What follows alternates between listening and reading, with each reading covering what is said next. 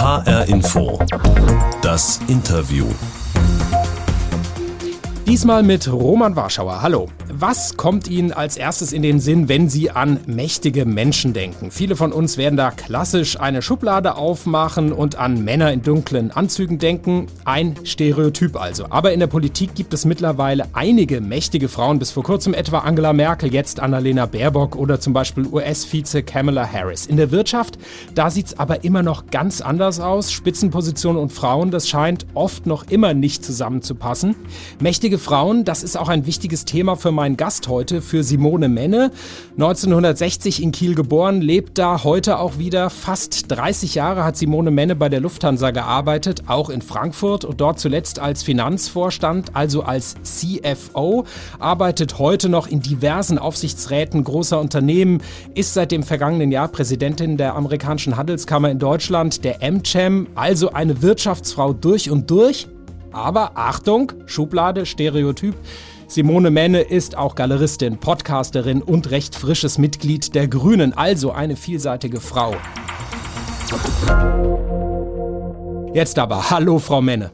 hallo Herr Warschauer, danke für die Einladung. Ja, sehr gerne. Beginnen wir doch nochmal mit Ihrem Vorstandsposten bei der Lufthansa. Von 2012 bis 2016 hatten Sie den inne für uns, äh, die wir jetzt nicht in solchen Vorstandsregionen äh, unterwegs sind, wie mächtig ist denn so ein von Finanzvorstand beziehungsweise eine Finanzvorständin eigentlich im Vorstand insgesamt? Ja, ich persönlich finde schon, dass es äh, neben dem Vorstandsvorsitzenden die mächtigste Position ist, weil äh, der Finanzvorstand, die Finanzvorständin, äh, die bestimmt über das Budget, äh, also ein bisschen wie der Finanzminister, äh, der schon sagen kann, nee, das können wir uns jetzt nicht leisten, ähm, oder aber auch sagt, okay, welches Projekt machen wir, welches ist vielleicht profitabler. Äh, und da fast alles mit Geld zu tun hat, ähm, ist die Finanzvorständin auch in alles involviert. Also schon eine mächtige Position. Wie gesagt, Sie waren die erste in diesem Job in einem DAX-Konzern. Etwas, was natürlich dann auch für gewisse Aufmerksamkeit damals gesorgt hatte, 2012, weil wenn es Frauen vorher in den Vorstand geschafft hatten, auch heute noch, dann ist es oft so, dass sie dann den Job des Personalvorstands bekommen. Auch so ein Stereotyp, eine Schublade, das vermeintlich weichere Thema Personal. Und äh, für wie ungewöhnlich haben Sie das denn damals selbst empfunden, dass Sie diesen Job bekommen hatten? Ja, für mich war es, es war so zwiegespalten. Also, weil ich, ich habe gesagt, ja klar kann ich das. Also ich habe hab, war schon selbstbewusst. Äh, gleichzeitig habe ich natürlich gemerkt, dass es äh, in den Medien und auch im Konzern durchaus für Aufsehen gesorgt hat. Ähm, und äh, war, schon, war schon recht stolz. Ah, das war ein, ein Traumjob von Ihnen praktisch. Ne? Sie hatten sich schon länger das Ziel gesetzt und gesagt, ich will Finanzvorstand werden. Was hat Sie denn damals an diesem Job gereizt? Ja, ich war immer im Finanzressort tätig äh, und komme ja auch von der Ausbildung her aus den Finanzen. Ähm, ich weiß auch, welchen Einfluss man mit Finanzen haben kann und gleichzeitig mag ich das strategische Denken. Und äh, was natürlich mir immer in meiner Karriere gefallen hat, ist, wenn man höher in eine Hierarchieebene kommt, hat man mehr Einfluss, hat man mehr Macht. Und ich finde Macht haben schon wichtig, weil dadurch kann man was bewegen. Und das hat mich gereizt. Ich hatte allerdings als ich das ausgesprochen habe, ich möchte Finanzvorstand werden, ehrlich gesagt immer nur an die Töchter der Lufthansa gedacht, äh, an den Konzernvorstand. Sie haben ja gerade gesagt, es ging Ihnen auch um Macht. Das hat für viele was Anrüchiges, Macht, aber Sie haben ja auch schon die Erklärung geliefert. Es geht Ihnen darum, durch Macht gestalten zu können. Wir sind ja bei Schubladen und viele Frauen, selbst mächtige Frauen, sagen heute noch, nee, Macht will ich eigentlich nicht. Und das ist, das ist eigentlich nicht wahr, weil ähm, jeder Mensch übt in irgendeiner Form Macht aus. Ja, und, äh, und, und das kann man auch tun, indem Kinder einfach bockig sind. Äh, und ähm, man muss Macht nur für was Gutes nutzen. Dann ist sie was Tolles. Jetzt möchte ich schon recht früh zu unserer HR Info Interviewbox kommen. Die ist natürlich nur virtuell, weil wir können uns ja nicht sehen. Wir sind uns ja nur zugeschaltet. Sie sitzen in Kiel. Sie können sie also nicht selbst öffnen und deswegen habe ich Ihnen was zum Hören reingepackt und äh, werde da mal entsprechend sozusagen die Box öffnen. Für mich war die Voraussetzung, dass wir keine Schulden haben. Haben mich viele ausgelacht, schlaue Analysten, haben gesagt, eine Firma, die keine Schulden hat. Ich komme aus Schwabenland, da haben die Leute keine Schulden. Und als ich die Lufthansa 91 übernommen hat, hatte dieses Unternehmen 10 Milliarden Schulden. Wir haben am Tag 5 Millionen Verluste geschrieben. Und das, sagte ich, das kann nie mehr kommen. Ja, haben Sie wahrscheinlich gleich erkannt, wer das ja, war, klar. oder? Ja, klar. Das war Jürgen Weber. Äh, ganz, ganz wichtig äh, für mich äh, als äh, als Mentor, weil er hat mich ja auf die Position gebracht und äh, das war, das erforderte von ihm auch Mut. Ja, Jürgen Weber, das war quasi einer der legendären äh, Lufthansa-Chefs. Er hat damals in den 90er Jahren die Lufthansa in die Privatwirtschaft geführt und das offenbar ja auch gegen viele Widerstände. Er hat da äh, die, die, die, das Unternehmen einer ziemlichen Rosskur unterzogen, sodass sie fit gemacht wird für den Aktienmarkt dann am Ende auch. Da brauchte er Durchsetzungskraft und Macht und Sie haben es eben auch schon erwähnt, er brauchte im Prinzip auch eine gewisse Macht, um sie dann dann in seiner Funktion als Aufsichtsratsvorsitzender dann auch ähm, in den Vorstand zu berufen. Ne? Ja, als Aufsichtsratsvorsitzender hatte er diese Macht natürlich schon, aber als er Vorstandsvorsitzender wurde, war das gar nicht so selbstverständlich, denn ähm, Herr Weber äh, ist in die Position gekommen, als die Lufthansa kurz vor der Insolvenz stand. Und er hat einfach die ganze Mannschaft überzeugt durch seine Bescheidenheit, durch seine Werte. Man hatte ganz großes Vertrauen und er hat immer das gelebt, was er auch gesagt hat. Und ich denke, das war ganz, ganz wichtig. Und deswegen hat er dann den höchsten Respekt äh, von allen bekommen und hat dann ja auch strategisch maßgebliche Sachen wie zum Beispiel die Star Alliance äh, ins Leben gerufen. Ja, das ist ein Verbund quasi von Airlines, die zusammenarbeiten, um sozusagen ihr Netz über die ganze Welt äh, zu erstrecken. Auch dafür wurde er von einigen belächelt am mhm. Anfang. Wenn Sie gesagt haben, eigentlich hatten Sie gar nicht mit dem CFO-Posten im Konzern liebäugelt, sondern eher bei den Tochterunternehmen, war es dann Jürgen Weber, der überhaupt äh, dann auf die Idee kam, Simone Menne könnte ja auch die neue Finanzvorständin der Lufthansa AG werden? Ja, ich glaube, darauf ist kein anderer gekommen tatsächlich. Ähm, es wurde, also es war ziemlich ungewöhnlich, dass äh, es auch lange äh, geheim blieb. Also häufig gibt es ja tatsächlich, dass irgend sowas durchsickert. Und, äh, und auch im Konzern, ich habe ja während dieser Phase mit Kollegen gesprochen und musste ein Pokerface behalten. Im Konzern hat keiner an mich gedacht. Also es waren die offensichtlichen Herren, die schon CFOs der Töchter waren, die da im Gespräch waren und man hat eher gönnerhaft zu mir gesagt, und vielleicht bist du der Nachrückerin und kannst dann tatsächlich die Finanzchefin von der Cargo werden. Und, äh, und da habe ich dann einen übersprungen und äh, und ehrlich gesagt, ich habe mir damals auch die Frage gestellt, warum muss es die Cargo sein? Ich kann es genauso gut wie meine Kollegen. Jetzt hatten Sie dieses Ziel erreicht und dann beäugt von den männlichen Kollegen, vielleicht auch von denen, die eben eigentlich gehofft hatten, diesen Posten zu äh, kriegen. Glauben Sie, Sie mussten sich dann nochmal stärker beweisen? Vielleicht auch wieder so Stereotyp, Klischee, die Frau, die dann nochmal härter arbeiten muss als ihr männlicher Kollege? Also es gab sicher Politik, die versucht hat, mir auch ein bisschen Bein zu stellen, ja, also im Konzern. Äh, und ähm, ja, ich war natürlich unter besonderer Beobachtung auch von den Medien. Und äh, ich denke schon, dass es so ist, dass Frauen dann tatsächlich noch mehr aufpassen müssen und, äh, und ja, noch mal eine Schippe rauflegen müssen. Also das, das ist, das war damals so und ich fürchte, das ist heute noch so. Dann kam aber das Jahr 2016 und es kam für Außenstehende überraschend die Meldung, sie verlassen die Lufthansa, gehen zu Böhringer. Und da habe ich dann gedacht, na, dann wird sie da hingehen und wird da CEO, weil das ist, wäre dann ja vielleicht der nächste Schritt. Aber sie sind ja wieder CFO ge geworden. Und da habe ich mir gedacht, was, was steckte denn dahinter? Ähm, jetzt ist das fünf Jahre her und jetzt können Sie es doch äh, verraten. Gab es damals Knatsch im Vorstand oder warum sind Sie gegangen? Nee, es war ehrlich gesagt für mich die einzige Chance, jemals CEO zu werden. Äh, und ich bin es ja weiterhin nicht geworden. Aber die Überlegung war schon, wenn ich bei Lufthansa, mein Vertrag lief bis zum 60. Lebensjahr, bis 2020. Und äh, wenn ich dann also bei Lufthansa CFO geworden, geblieben wäre, wäre es nie überhaupt in Erwägung zu ziehen, dass ich nochmal CEO werde, weil ich ja nur eine Branche kannte und sehr, sehr lange in dieser einen Branche war. Und dann habe ich einerseits, um es mir selbst zu beweisen, andererseits aber eben auch, um mir diese Tür offen zu halten, gesagt, okay, jetzt probiere ich was ganz anderes, 100 Prozent Familienunternehmen, ganz andere Industrie äh, mit der Hoffnung, dass ich dadurch beweisen kann, dass ich vielleicht auch in Anführungsstrichen zu höherem geboren bin, nämlich zur Vorstandsvorsitzenden. Das hat nicht geklappt, äh, aber das war die Idee und es hat mir wirklich viel gebracht, weil ich äh, konnte dadurch eine ganz andere Industrie nochmal kennenlernen, auch eine ganz andere Unternehmenssteuerung durch ein 100 Prozent Familienunternehmen. Und auch wenn ich nicht lange da geblieben bin, äh, es hat mich im, im Kopf noch größer gemacht äh, im, im Hinblick auf perspektivisches Denken. Und ich denke, hat mir sehr geholfen, auch jetzt für, für meine Aufsichtsratstätigkeiten. Mittlerweile ist es jetzt zehn Jahre her, dass Sie Finanzvorstand bei der Lufthansa wurden. Dass es aber noch immer zu wenig Frauen in Top-Positionen in der Wirtschaft gibt, das ist, glaube ich, offensichtlich. Aber trotzdem hat sich in diesen zehn Jahren was verändert? Ja, das hat es schon. Also ähm, sehen Sie, es war damals wirklich alleine außergewöhnlich, dass es eine weibliche Finanzvorständin gibt. Wir haben zumindest jetzt eine weibliche CEO mit der Belen Garijo bei Merck.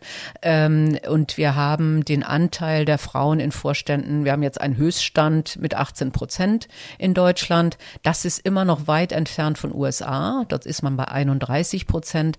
Aber die Erkenntnis, dass Diversität in Teams eine Firma voranbringt, ist, glaube ich, schon viel weiter gekommen. Und ich hoffe, dass wir da jetzt wirklich eine Beschleunigung bekommen im Hinblick auch auf äh, weibliche Positionen in Vorständen.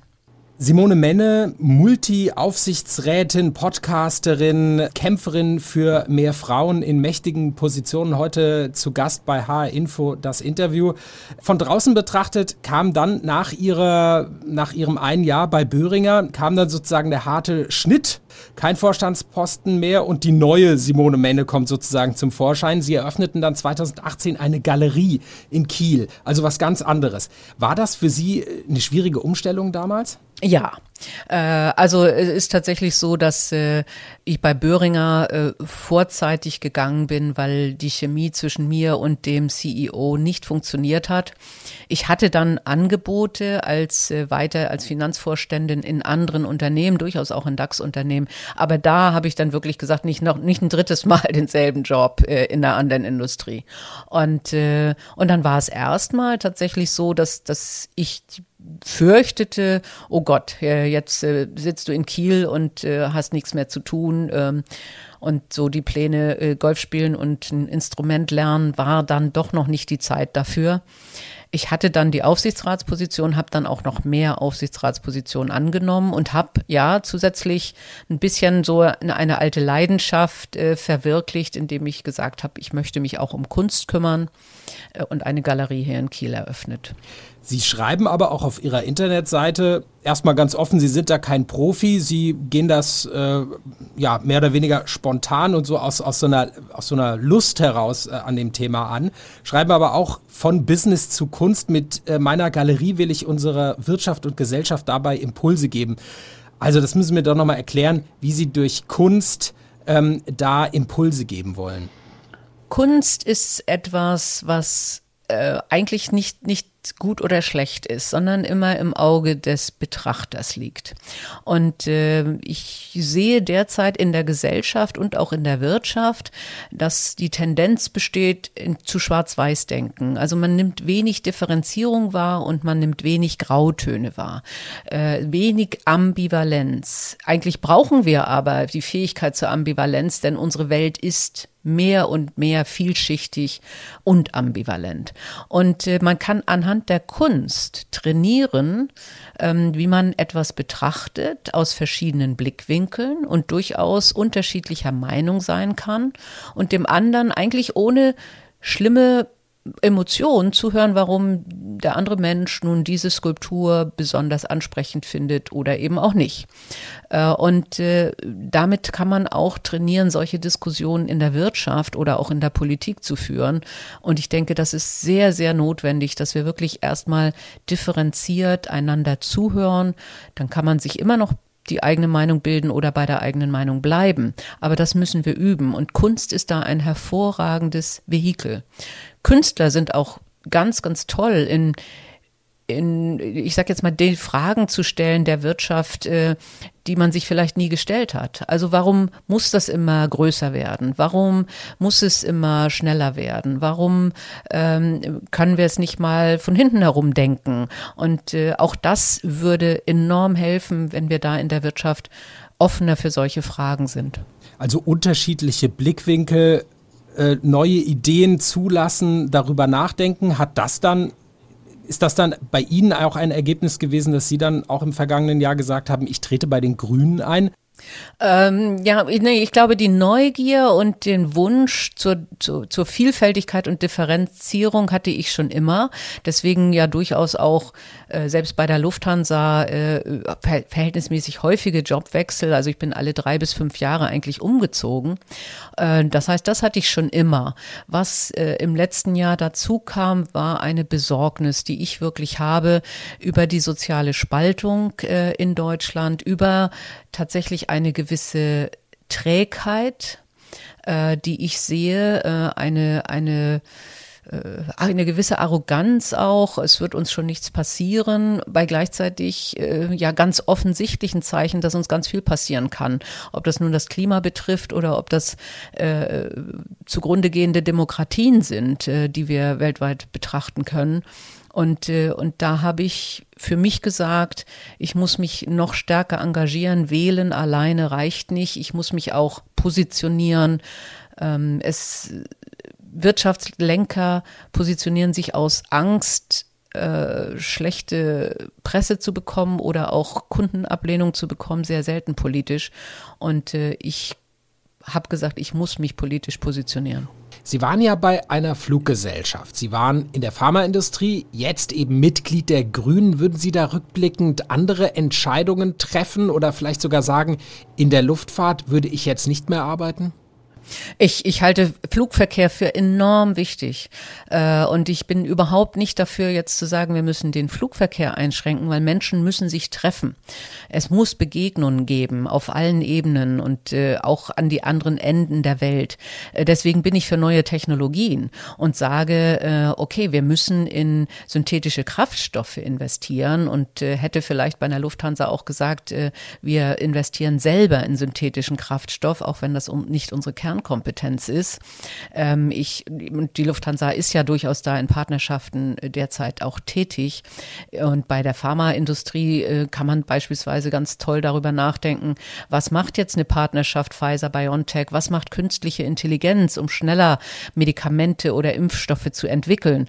Äh, ich glaube ganz stark an neue Technologien äh, und wir brauchen Pharma und wir brauchen Luftverkehr. Ja, aber ich glaube, die Menschheit ist absolut in der Lage, die Probleme, die wir haben, mit neuen Technologien zu lösen und daher nicht unbedingt äh, der Zwang, Verzicht zu üben und, und zurückzutreten um auch nochmal auf die mächtigen Frauen zurückzukommen und ihr Engagement bei den Grünen. Sie hatten Annalena Baerbock auch schon in ihrem Podcast, in dem Sie ja mit äh, mächtigen Frauen sprechen. Wie sehen Sie das denn? Sie hat ja sicherlich Fehler im Wahlkampf gemacht. Dennoch der Umgang mit ihr, jetzt auch als Außenministerin, das ist doch auch wieder so ein typischer Fall.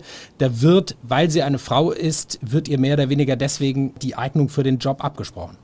Ja, ich, ich, ich halte das wirklich für, für äh, tendenziös, äh, was, was mit Frauen in der Politik passiert. Also das äh, gilt jetzt äh, ganz aktuell für Frau Baerbock.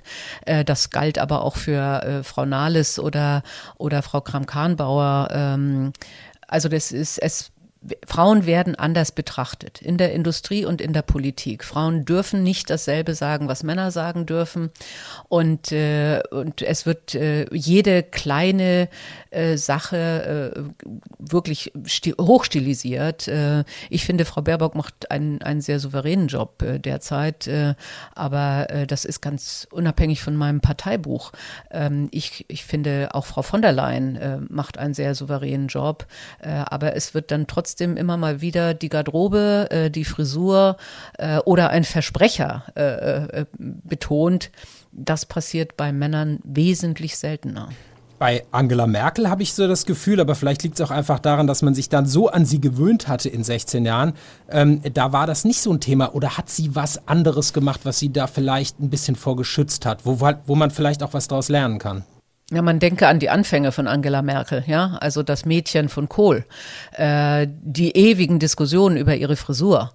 Äh, und äh, nicht, also das, äh, sie hat, sie hat sich hart erarbeitet, äh, eine Anerkennung äh, durch einfach äh, eine Konsequenz im Handeln äh, und und dem Fakt, dass sie Werte nicht aufgegeben hat. Und ich denke, das ist etwas, was jeder Mensch, also Mann oder Frau, lernen kann. Man muss authentisch und bei sich bleiben und sich auch in Krisen, wo man von allen zerrissen wird, und das ist Frau Merkel ja nun häufiger passiert, ähm, da können wir bloß vieles uns nicht mehr erinnern. Äh, also man muss dann bei sich bleiben, ja, und man darf sich nicht irritieren lassen von schlechter Presse oder von Umfragen, weil wenn Sie als Politiker gut agieren wollen, dann müssen Sie gemäß ihrer Werte handeln. Und dann müssen sie auch tatsächlich im Zweifelsfall die Machtposition aufs Spiel setzen, weil es eine unpopuläre Entscheidung ist, von der sie aber fest überzeugt sind, dass sie gut ist für die Gesamtgemeinschaft. Also das halte ich für eine ganz wichtige Sache. Und das kann man sicher von Frau Merkel lernen. Also wir haben die Managerin Simone Menne, wir haben die Galeristin und das Grünen-Mitglied Simone Menne und noch eine Facette. Simone Menne hat auch einen erfolgreichen Podcast, Die Boss. Macht ist weiblich heißt der. Hatte ich eben auch schon mal erwähnt. Unter anderem haben Sie da mit Annalena Baerbock auch schon gesprochen. Aber Sie sprechen da eben äh, insgesamt mit erfolgreichen, mächtigen, einflussreichen Frauen aus der Wirtschaft, auch aus der Politik, Medien, Kultur, aus der Gesellschaft insgesamt.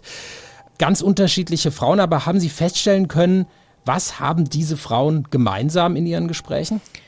Ich denke, alle diese Frauen sind sehr authentisch, sind sehr klar in ihren Zielen, äh, sind äh, unbestechlich äh, und äh, und haben alle auch Krisen erlebt und, und stehen auch dazu und sagen, ja, das gibt es und daraus kann man sich rausarbeiten. Und das ist das Wichtige für junge Frauen und deswegen mache ich den Podcast.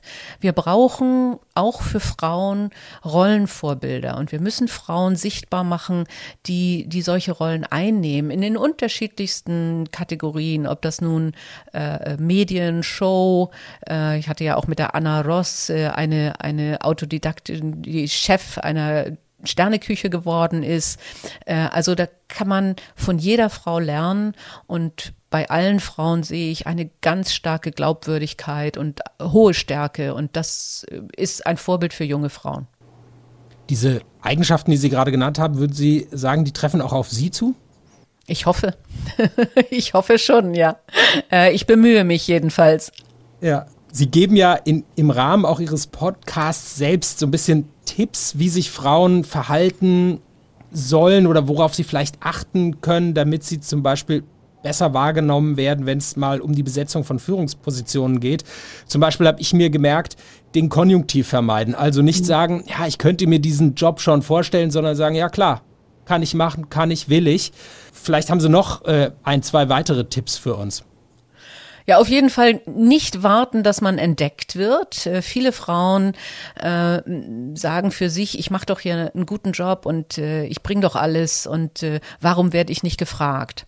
Und äh, darauf darf man nicht warten, ja, sondern muss sagen, ich möchte gerne diesen Job oder ich möchte weiterkommen oder äh, ich, ich möchte eine Projektleitung übernehmen. Also deutlich auch sagen, was man möchte und natürlich mit dem entsprechenden Selbstbewusstsein. Frauen werden so sozialisiert, dass sie tatsächlich sich eher zurückhalten, werden auch häufig in den Medien beschrieben als äh, äh, loyal und fleißig. Es war, stand auch häufig in, in, in Artikeln über mich als Finanzvorständin. Und äh, so ein bisschen aus der Ecke rauskommen und selbstbewusst sagen, ich traue mir das zu, ich kann das äh, und bitte berücksichtigen Sie mich, wenn Sie jetzt die nächste Position besetzen. Das ist ganz wichtig. Und das war ja im Prinzip auch Ihre Strategie, wenn ich es richtig verstanden habe. Sie hatten ja auch bei ähm, ja bei Gesprächen innerhalb der Lufthansa schon auch gesagt, nee, dieser Job interessiert mich eigentlich gar nicht. Ich will noch weiter hinauf. Ich will Finanzvorstand werden. Dadurch haben Sie sich dann erst auch überhaupt ins Spiel gebracht. Und Absolut. wahrscheinlich wäre man sonst vielleicht gar nicht auf Sie gekommen, oder? Absolut, absolut. Also ich habe äh, ich habe äh, zweimal äh, bei anderen Jobangeboten innerhalb der Lufthansa gesagt, nein, ich möchte doch äh, Finanzvorständin werden. Und damals, wie gesagt, meinte ich von einer Tochter. Äh, und und einmal hat der Personalvorstand, als ich das gesagt habe, die Augen verdreht und sagt, nun kommen Sie nicht schon wieder mit dem Thema Finanzvorstand. Äh, also da muss man dann äh, auch auch ist auch ein guter Tipp, hartnäckig bleiben, ja. Und ich bin dann ja Finanzvorständin erstmal von der British Midland geworden, einer englischen Fluggesellschaft. Äh, und dann hat es ja irgendwie geklappt diese Tipps, die Sie da geben, auch zum Beispiel, wie verhalte ich mich bei ähm, Verhandlungen, zum, bei Gehaltsverhandlungen und sowas in, in Ihrem, im Rahmen Ihres Podcasts. Ähm, jetzt ist ja auch der Mann, der selbstbewusst auftritt, der immer sagt, ich will, ich kann, äh, das ist ja im Endeffekt auch Klischee und, und Stereotyp. Also diese Tipps können doch Männer ganz genauso beherzigen, oder? Äh, absolut. Und ich denke, was aber auch eine wichtige Botschaft ist, also für Männer wie für Frauen, es muss ja auch nicht jeder Vorstand werden, ne? Und es muss auch nicht jeder Karriere machen. Und ich finde es auch völlig äh, richtig, wenn Männer sagen, ähm, ganz ehrlich, ich würde gerne zu Hause bleiben. Und dass äh, darunter leiden eben Männer, die das wollen, dass, äh, dass das auch gesellschaftlich immer noch ein bisschen naserümpfend betrachtet wird, nicht? Und, und äh, ich auch schon von jungen Männern gehört habe, die zum Beispiel für ein halbes Jahr ihre ihrer Frau ins Ausland folgen wollten, dass dann in der Firma gesagt wurde, ich dachte, sie wollten hier noch Karriere machen. So, und, äh, und solange wir diese stereotypen Bilder, diese Schubladen haben, ist das schlecht für die gesamte Gesellschaft. Denn es ist super, wenn auch Männer zu Hause bleiben äh, oder äh, ganz selbstbewusst sagen können, meine Frau hat die Karriere gemacht und dass äh, jetzt nicht die Gesellschaft sagt, oh Gott, muss deine Frau dich ernähren. Das ist ja auch ganz schrecklich und darunter leiden auch viele Männer. Simone Menne, Multi-Aufsichtsrätin. Sie war die erste Frau als Finanzvorstand in einem DAX-Konzern. Sie ist mittlerweile auch Galeristin, Podcasterin und Mitglied bei den Grünen. Und sie kämpft für mehr Frauen in Führungspositionen, für Frauen mit Macht. Vielen Dank, Frau Menne, für dieses Gespräch. Herr Warschauer, ganz herzlichen Dank. Das war sehr anregend. Das war HR Info, das Interview. Den Podcast zur Sendung gibt es bei Spotify und in der ARD Audiothek. Mein Name ist Roman Warschauer.